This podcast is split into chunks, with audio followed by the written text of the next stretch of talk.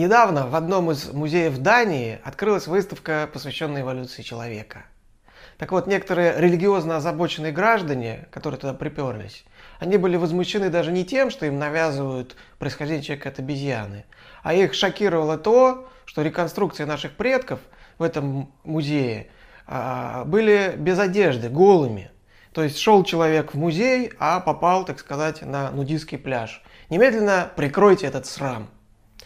Так вот, я сегодня хочу поговорить о проблеме, которую я считаю, э, может быть, одной из самых таких серьезных проблем современного российского общества. Это проблема агрессивного дилетантизма или такого воинствующего невежества. То есть плохо не то, что люди что-то не знают, все мы что-то не знаем, а то, что некоторые граждане даже не понимают, что нужно что-то знать, и они своим невежеством гордятся, они его выпячивают, и это сопровождается еще таким негативом, претензиями э, в отношении э, этих вот всезнаек ученых. И чем меньше человек знает, чем менее он образован, тем более он агрессивен, и тем больше негатив у него в отношении представителей научного сообщества, которых он не понимает и поэтому боится.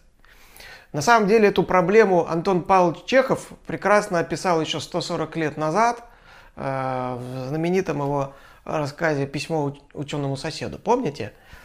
Э, если бы человек, властитель мира, умнейший из дыхательных существ, происходил от глупой и невежественной обезьяны, то у него был бы хвост и дикий голос – если бы мы происходили от обезьян, то нас теперь водили бы по городам цыганы на показ, и мы платили бы деньги за показ друг друга, танцуя по приказу цыгана или сидя за решеткой в зверинце.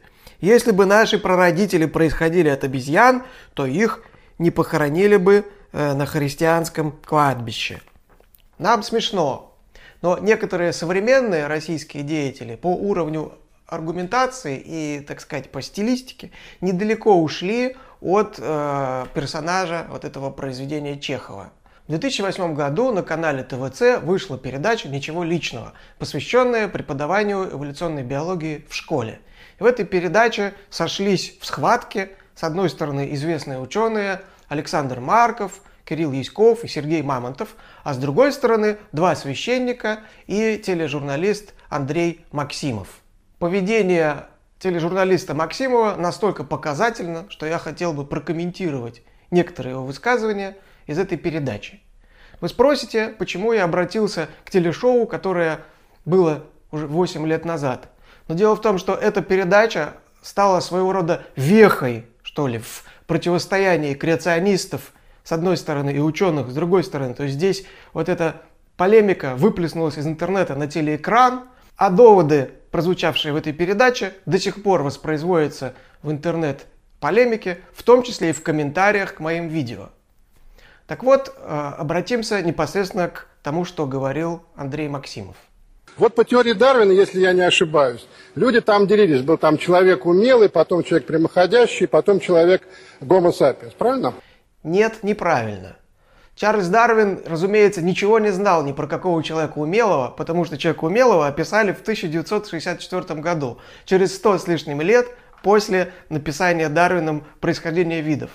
Да и теория Дарвина, она не только о том, что человек произошел от обезьяны. Дарвин вообще писал о происхождении в процессе эволюции всего живого. А возникновение человека – это частный случай, это следствие из этой теории.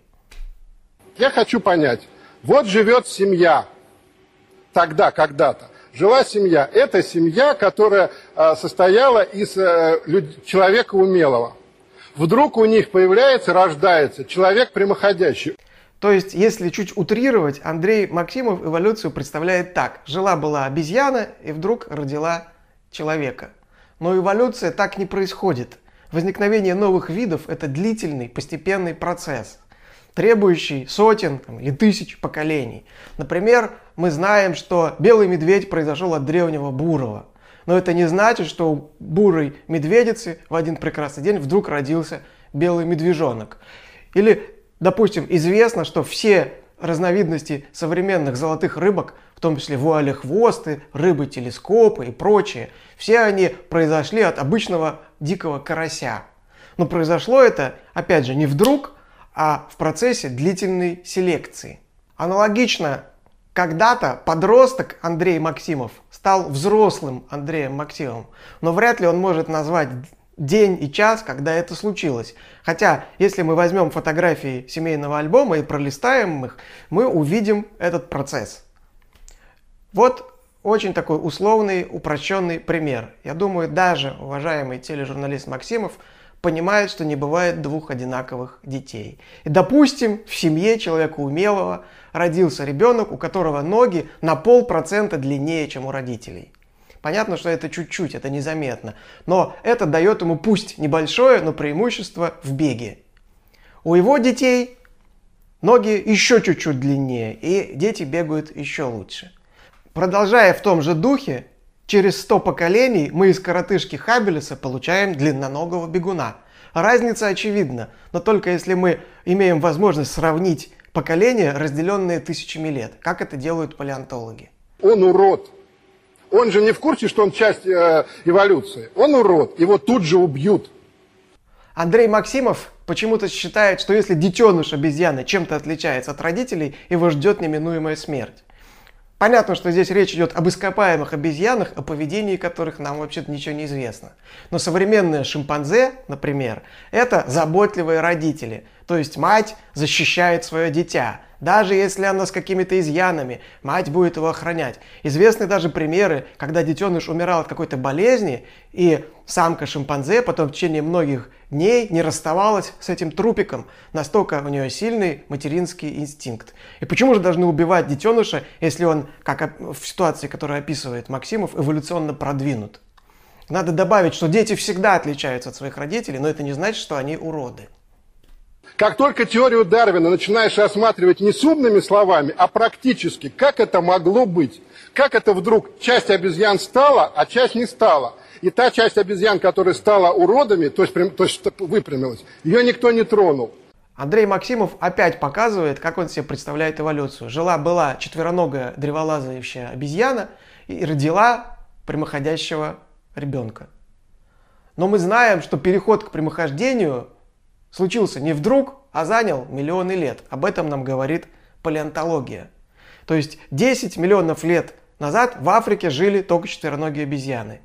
Примерно 7 миллионов лет назад появляется сахилантроп, первое существо с признаками прямохождения. Спустя еще два с лишним миллиона лет в Африке живет ардипитек, у которого сочетаются признаки древолазания и прямохождения примерно в равной пропорции. То есть у него достаточно длинные руки, ноги у него наполовину обезьяни, наполовину человечьи, таз у него тоже такой промежуточного типа.